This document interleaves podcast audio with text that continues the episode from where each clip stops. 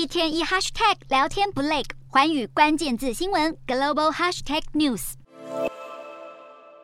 美国总统拜登难得被捕捉到跟家人在商店街上闲逛购物的画面。黑色星期五购物节在上周登场，吹响了年终购物旺季这个美国零售业营收最重要档期的开端。从感恩节到耶诞节这段期间的销售额，通常占据美国零售商全年营收的两成。根据零售客流分析 s e n s o m a t i c 报告，感恩节当天实体店面的客流量比去年同期大增将近百分之二十，而黑五当天则是增加了百分之二点九。不止实体销售，网络电商的业绩更是强劲成长。根据 Adobe Analytics 数据，今年的黑色星期五当天，美国电商的销售额就突破了九十亿美元，比去年同期成长百分之二点三，更创下了黑五史上的新高数字。紧接在黑五后的第一个星期一，二十八号这天，还很有机会再刷新电商销售额纪录，预估销售额可达一百一十二亿美元，比去年同期增长百分之五点一。照理来说，在高通膨的环境下，民众消费力道应该会减弱，但今年的买气却没有受到显著影响。分析认为，正是因为通膨的挑战，让更多民众更加精打细算，选择理性消费，